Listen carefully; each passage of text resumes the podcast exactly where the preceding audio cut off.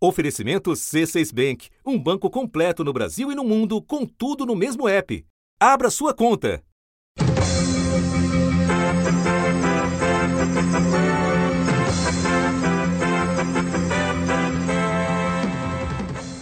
Ministro do Supremo Tribunal Federal, Luiz Edson Fachin, acaba de tomar uma decisão importante sobre as condenações do ex-presidente Lula determinadas pela 13ª Vara Federal de Curitiba.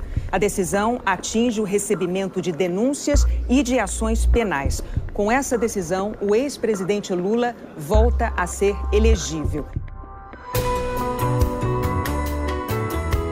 Da redação do G1. Eu sou Renata Loprete e o assunto hoje é a anulação de todas as condenações de Lula na Operação Lava Jato. Qual é o impacto no sistema político e nas articulações para a eleição presidencial de 2022? Dois convidados neste episódio. Felipe Recondo, jornalista do site J e autor de Os Onze, livro fundamental para entender o Supremo e o sociólogo Celso Rocha de Barros, colunista da Folha de São Paulo. Terça-feira, 9 de março. Felipe, estamos conversando num daqueles dias em que todo mundo olha para a notícia de um lado, compreensivelmente, né, diante da nossa calamitosa situação na pandemia, e daí a notícia vem do outro lado. E é por isso que eu começo te pedindo que nos explique exatamente o que o ministro Edson Fachin decidiu e qual é o alcance da decisão dele. Renata, é, essa decisão do ministro Fachin difere um pouco de tudo que nós estávamos vendo sobre Lula, Lava Jato, Moro. A decisão individual do ministro Edson Fachin, responsável pela Operação Lava Jato, foi tomada num pedido de habeas corpus impetrado pela defesa de Lula em novembro do ano passado. O ministro disse que estudou o caso durante todo o recesso do Judiciário, desde o fim de dezembro até o começo de fevereiro. A decisão anulou as quatro ações envolvendo o ex-presidente na 13ª Vara Federal em Curitiba. O que nós estávamos assistindo e esperando uma decisão do Supremo era o, o tribunal decidir se Moro, Sérgio Moro, era suspeito para investigar Lula, se ele teria agido de forma parcial, perseguindo Lula. E esse era um julgamento que estava prestes a acontecer, só dependia esse timing do ministro Gilmar Mendes levar a julgamento um habeas corpus que está aí no, no, Supremo já faz mais de dois anos. Quando a gente, é, a gente recebe essa notícia de que o ministro Faquim, numa canetada, anula todas as condenações por outro argumento, um argumento técnico muito diferente daquele argumento que nós vínhamos discutindo de suspeição do Moro. O que o ministro Fachin decide agora? É, concordando com o que a defesa sempre disse, a defesa do ex-presidente Lula, as investigações envolvendo Triplex, Sítio e Instituto Lula nada teriam a ver com Petrobras, Portanto, se nada tem a ver com os desvios na Petrobras, não deveria ficar sob a guarda da 13ª Vara de Curitiba, onde atuava o juiz Sérgio Moro.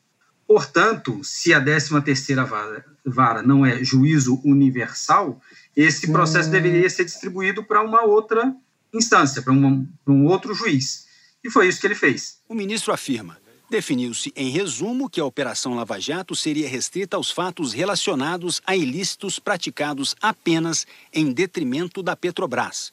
Restou demonstrado que as condutas atribuídas ao paciente não foram diretamente direcionadas a contratos específicos celebrados entre o grupo OAS e a Petrobras, Desta forma, o ministro concluiu que devem ser declarados nulos todos os atos decisórios, inclusive o recebimento da denúncia, determinando-se a remessa dos autos à sessão judiciária do Distrito Federal, considerada narrativa da prática delitiva no exercício do mandato de presidente da República. Não é algo inédito, a gente já viu outros processos da Lava Jato saindo do Paraná e indo, por exemplo, para São Paulo ou mesmo para Brasília. O primeiro caso citado por Edson Fachin é uma decisão do plenário do Supremo tomada em 2015 sobre a competência na investigação de suposto desvio de dinheiro de empréstimos consignados pelo Ministério do Planejamento. Edson Fachin disse que a partir desse julgamento retirou-se da 13ª Vara Federal de Curitiba todos os casos que não se relacionavam com os desvios praticados contra a Petrobras.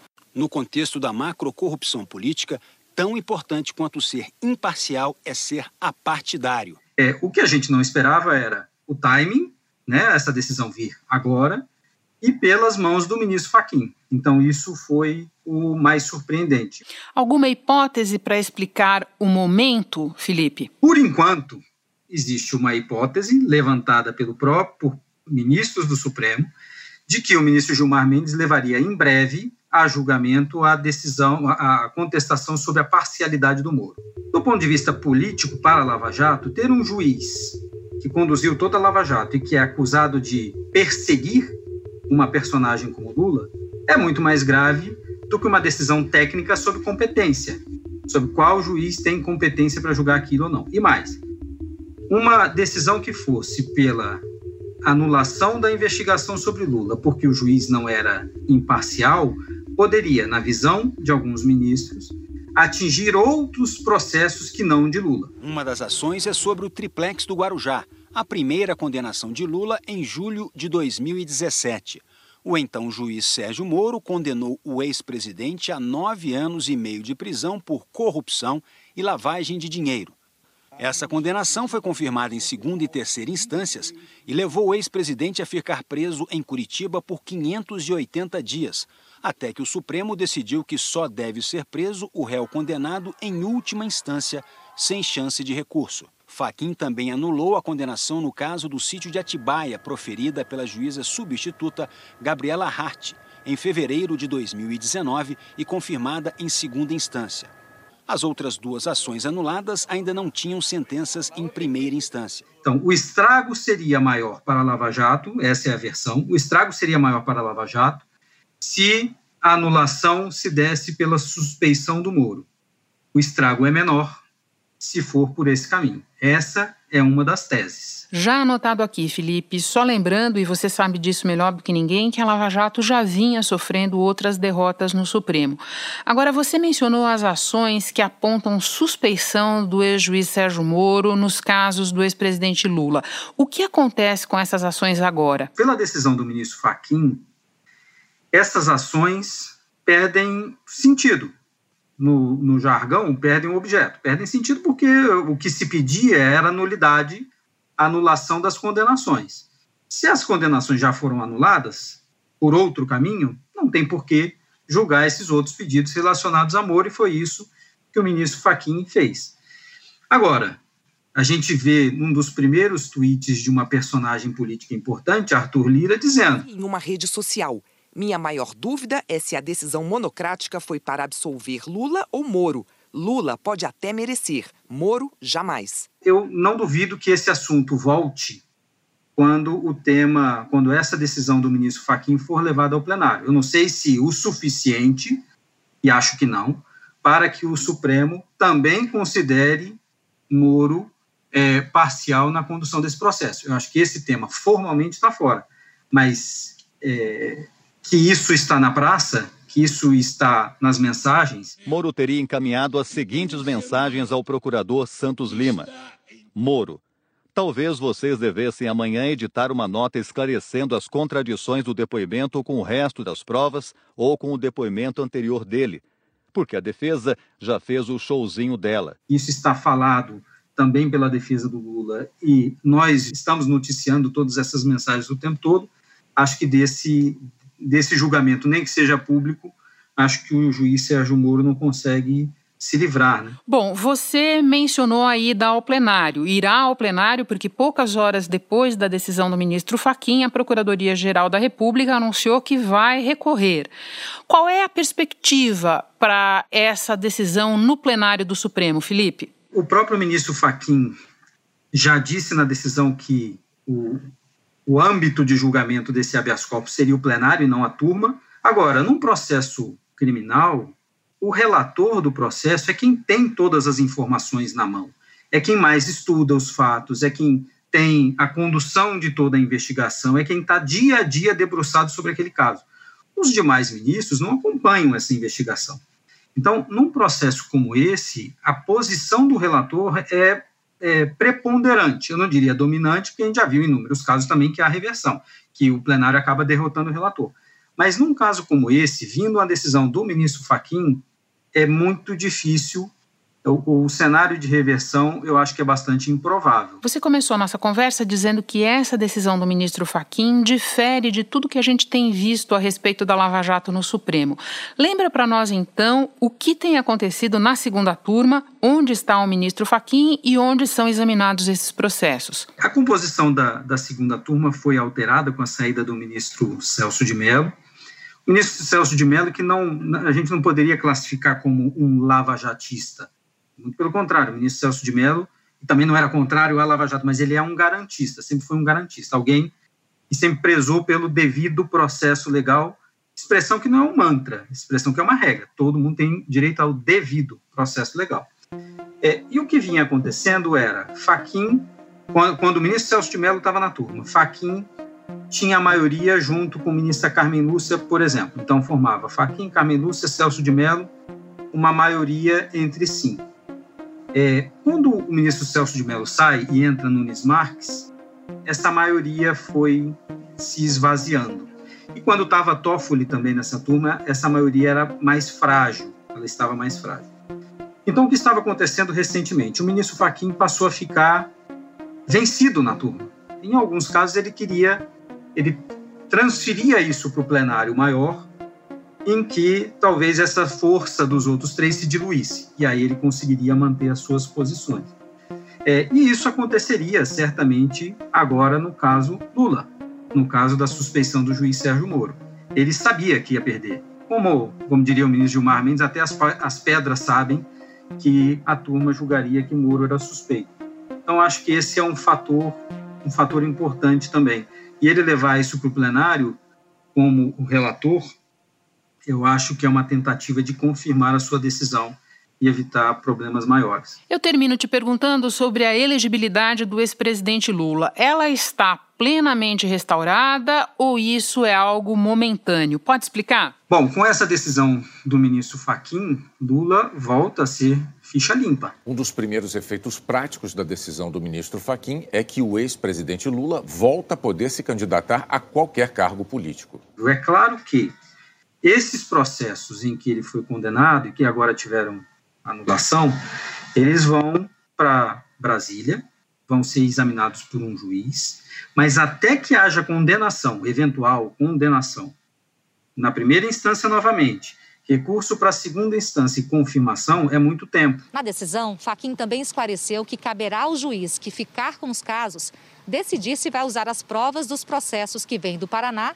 e quais. Só depois de analisadas as provas é que o juiz vai decidir se condena ou absolve o ex-presidente Lula. E há outros problemas que a gente pode encontrar pela frente. É, discussão, por exemplo, sobre prescrição.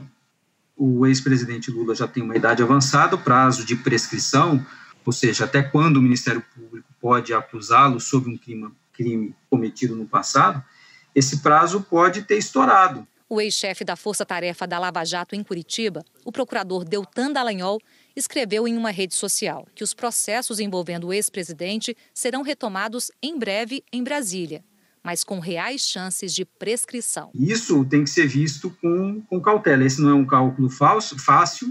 A, a defesa pode alegar isso a qualquer momento. Então, tem alguns outros pontos para se avaliar. Agora, até que haja condenação do ex-presidente Lula novamente em duas instâncias, ele está elegível, ele está ficha limpa. Entendido. Felipe, eu tenho certeza que você é um dos jornalistas mais caçados nesta segunda-feira, por isso é redobrado o meu agradecimento por você ter parado um pouquinho para conversar com a gente aqui no assunto. Bom trabalho para você. Eu me sinto muito feliz com o convite e não é toda segunda-feira que a gente tem essa bomba. Fazia tempo, não uma bomba como essa, mas. Abraço para você. Um abraço. Hora de conversar com Celso Rocha de Barros. Celso, eu quero submeter ao teu exame dois episódios envolvendo o ministro Edson Fachin. O primeiro remonta à campanha eleitoral de 2018, quando, às vésperas de um julgamento do tribunal, o então comandante do Exército, general Vilas Boas, vai ao Twitter sugerir que um eventual sinal verde do Supremo para que Lula concorresse naquele ano não seria aceito pelas Forças Armadas. Esse caso voltou ao noticiário recentemente porque as palavras de Vilas Boas foram parar num livro. Nesse livro ele diz que aquele tweet dele tinha o respaldo dos generais do alto comando.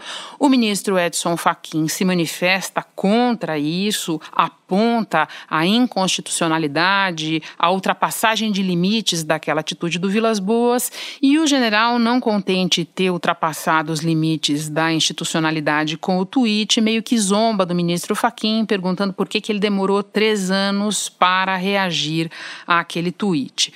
Eu te pergunto, Celso, pode haver politicamente nessa decisão desta segunda-feira um recado para o ex-comandante do Exército? Eu acho que pode, eu acho que sim. É, de fato, não só o tweet do Vilas Boas na campanha foi completamente despropositado, ainda mais agora que nós sabemos que o alto comando do Exército esteve envolvido na elaboração do tweet, assim, isso não é uma coisa que acontece em democracia estável, assim, não, você, teve eleição dos Estados Unidos agora, você não viu o alto comando do, das Forças Armadas americanas uh, fazendo tweet contra o Biden. Isso não existe. Enfim, então isso é pelo um contrário. De... Exatamente, pelo contrário. Eles lançaram um manifesto dizendo que não iam se meter em nada daquilo. Aqueles trumpistas que queriam golpe, eles não iam apoiar absolutamente. Então isso é um sinal de como a democracia brasileira teve em crise nesses últimos anos. Né? E o fato do Vilas Boas voltar agora para fazer piada com o Faquin, dizendo que três anos depois, etc., só mostra como esse pessoal está se sentindo sem limites mesmo. Né? Assim, então estão completamente.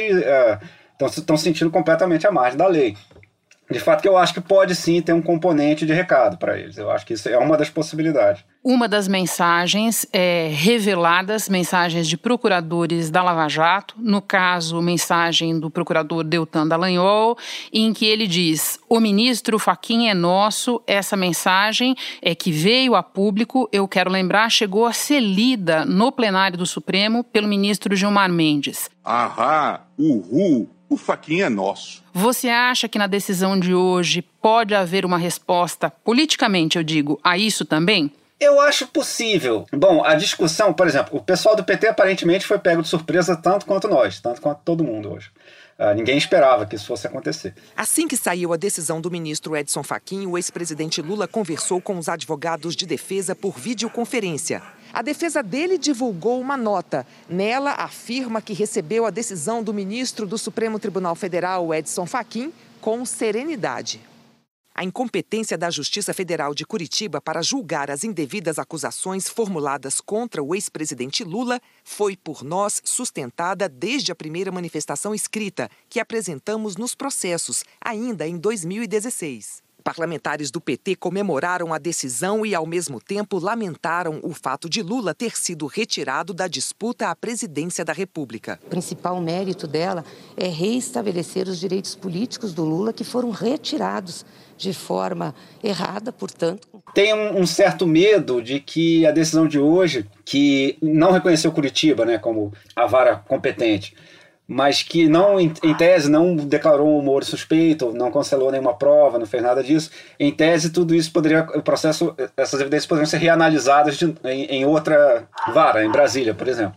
E começaria tudo de novo e, em tese, o Lula poderia ficar inelegível novamente. Eu devo dizer, eu acho esse plano elaborado demais, assim. Eu, eu acho que se for isso, porque, embora juridicamente possa até funcionar, politicamente é péssimo. Quer dizer, politicamente dá a impressão de ser aquele juiz que vai anular o pênalti até o cara fazer o gol. Eu ainda vou te perguntar sobre o Moro e vamos também chegar ao quem ganha, quem perde eleitoral. Mas antes eu quero te fazer uma pergunta sobre a Lava Jato. Ela vem apanhando duro e sendo ferida de morte por ações do presidente Bolsonaro, da Procuradoria-Geral da República sob o comando do Augusto Aras, das movimentações do Congresso, das próprias revelações da chamada Vaza Jato. Você acha que a essa altura sobra alguma coisa da operação? O quê? A reação contra a Lava Jato é evidente, né? É uma manobra política que não se vê todo dia. Uh, o Bolsonaro foi eleito na onda da Lava Jato, né? ele foi eleito como, como candidato antissistema, porque o sistema foi desmoralizado pela Lava Jato, e foi ele que foi o coveiro da Lava Jato, foi ele que encerrou a operação, foi ele que matou a operação pouco a pouco. É um orgulho, é uma satisfação que eu tenho dizer a essa imprensa maravilhosa nossa que eu não quero acabar com a Lava Jato. Eu acabei com a Lava Jato. Porque não tem mais corrupção no governo. Não só ele demitiu o Moro e desmoralizou o Moro e neutralizou o Moro politicamente, porque ele conseguiu manter a direita do seu lado e ela não foi solidária ao Moro. O Aras entrou com um recurso contra o Dallagnol naquele conselho lá dos procuradores. A Força-Tarefa da Lava Jato em São Paulo renunciou em protesto contra a interferência do Aras. De modo que o Bolsonaro tem em cima da lareira dele a cabeça do Moro, a cabeça do Dallagnol e a cabeça da Força Tarefa de São Paulo, que é um negócio bastante pesado, assim, é meio que o sonho do sistema político nos últimos anos e foi realizado pelo candidato que foi eleito em tese para ser o, o, o, grande antagonista do sistema. Né? Chegamos então ao personagem Sérgio Moro. Existe um entendimento preliminar de que a decisão desta segunda-feira coloca uma pedra sobre as ações no Supremo que apontam parcialidade de Moro ao julgar o ex-presidente Lula. Você mesmo disse que isso ainda precisa ficar mais claro. O que é que vai acontecer a esse respeito? Do ponto de vista político, qual é o impacto da decisão para o Moro? De fato, melhora a situação dele no sentido que ele provavelmente não vai ter sua sua suspeição confirmada pelo Supremo. Eu acho que tinha uma chance bastante grande dele ser declarado suspeito. As mensagens uh, reveladas pela Vaza Jato são bastante comprometedoras, pelo menos no caso do Lula. Na mesma decisão, o ministro Edson Fachin extinguiu outros 14 processos em que o ex-presidente também pedia anulação de condenações decididas pela Lava Jato. Entre eles, o que questionava se o ex-juiz Sérgio Moro e os procuradores da Lava Jato estavam sendo imparciais ou não. A defesa de Lula também planejava pedir ao STF para usar as mensagens da Operação Spoofing, que investigou a invasão de celulares de ex-integrantes da Lava Jato, para anular processos contra o ex-presidente. Então eu acho que para ele, num certo sentido, é bom, porque ele, ele, não vai ter essa declaração de suspeição. E eu acho que pode ser bom para ele também por trazer a Lava Jato um pouco de volta para a conversa. O ministro Gilmar Mendes provavelmente vai levar a segunda turma à suspeição do, do, do Sérgio Moro. Vamos ter uma, uma disputa eh, jurídica de interpretação. Se uh, continua valendo uh, prioridade para a suspeição do Moro ou se a decisão do ministro Fachin é uma decisão superveniente. Eu acho que ele sai mais fortalecido de hoje. Ele não, não se livra de todos os problemas em que ele se meteu, mas eu acho que, que no geral, é um dia bom para ele. Bom, chegamos então à avaliação dos potenciais impactos eleitorais da decisão do ministro Faquim. A gente não sabe se Lula será candidato, mas a gente sabe que agora ele poderá ser. E sabe também que ele aparece com protagonismo nas sondagens eleitorais sobre 2022. Começo te perguntando o que acontece agora no campo da esquerda. Bom, a primeira coisa que acontece é um tremendo choque nas, nos rivais do PT dentro da esquerda. Então, basicamente, o Ciro Gomes vai ter que correr para montar a, sua coalizão mais rápido do que ele esperava. Então, se ele vai mesmo ter PSB e PCdoB uh, ah, do lado dele, ele precisa fechar esse acordo o mais rápido possível. Os rivais do PT na esquerda vão ter que correr atrás. Assim, hoje é um dia ruim para eles e eles vão, vão ter que bolar um, um plano para ter uma, uma chance de ser competitivo com o Lula na, na disputa, o que é muito difícil. Eu não acho que seja impossível. Eu acho que se o Ciro Gomes, por exemplo, conseguisse fazer aquele pivôzinho que ele estava fazendo para o centro, que foi prejudicado com a derrota do Rodrigo Maia, enfim. Mas se ele conseguir fazer uma coisa mais ou menos nessa linha, se ele conseguir atrair alguns aliados com esse perfil, eu acho que, que ele está no jogo. Ele pode ganhar ou pode perder, mas eu não acho que ele, que ele seja uh, descartado, não. Esse ano ele já começa fazendo um movimento para o centro que eu acho que é o que ele tem que fazer mesmo. E, e ele vai ter que agora fazer isso com mais competência do que vinha fazendo. Agora eu vou aproveitar que você citou a derrota do Rodrigo Maia na eleição para a presidência da Câmara e te perguntar o que, que acontece nesse miolo que alguns chamam de centro, que tem centro-direita, que tem a direita não bolsonarista e que vinha buscando viabilizar um nome ou nomes para a disputa de 22. Esse pessoal perde, ganha ou fica na mesma com o Lula na pista? Eu acho que isso depende crucialmente do que vai acontecer com o Bolsonaro. Porque tem muita gente que dizia, até pouco tempo atrás, que o Lula na disputa era bom para o Bolsonaro, porque polarizava e em 2018 o Bolsonaro ganhou. Eu teria muito cuidado de projetar esse cenário para 2022. Por quê, Celso? Porque nesse exato momento o Bolsonaro é muito mais fraco do que era em 2018.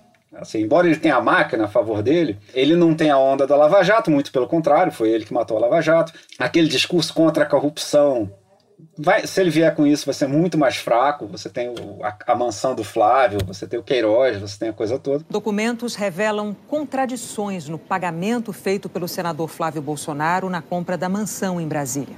De acordo com o documento, o senador Flávio e Fernanda, mulher dele, pagaram 2 milhões 870 mil reais com recursos próprios e o restante, 3 milhões e 100 mil reais, por meio de um financiamento no Banco de Brasília, o BRB, com uma taxa de juro reduzida de 3,71% ao ano. Você tem ah, os nomes que ele levou para o governo, os nomes que ele apoiou, enfim, que são pessoas envolvidas em, em inúmeros escândalos.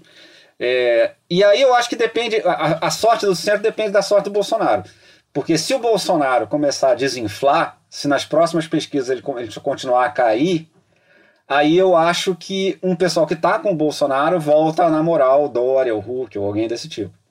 É, e aí, para esse pessoal, a notícia de hoje pode até ter sido boa se o Bolsonaro desinflar. Agora, se o Bolsonaro conseguir segurar o campo dele, o que eu repito, está cada vez mais difícil, na minha opinião, se ele conseguir segurar isso. Repete-se a polarização de 2018. Repete-se a polarização de 2018, mas eu suspeito que em, em condições piores para o Bolsonaro. Celso, muito obrigada por fazer conosco essa leitura absolutamente a quente dos eventos desta segunda-feira. A gente certamente vai ter que voltar a falar disso e vai contar com a tua ajuda. Bom trabalho aí. Obrigado, Renata. Eu que agradeço. Este foi o assunto podcast diário disponível no G1 e também no Globoplay, no Google Podcasts, Apple Podcasts, Spotify, Castbox, Deezer, Amazon Music. Nas plataformas digitais de áudio dá para seguir a gente e assim não perder nenhum episódio. Eu sou Renata Loprete e fico por aqui. Até o próximo assunto.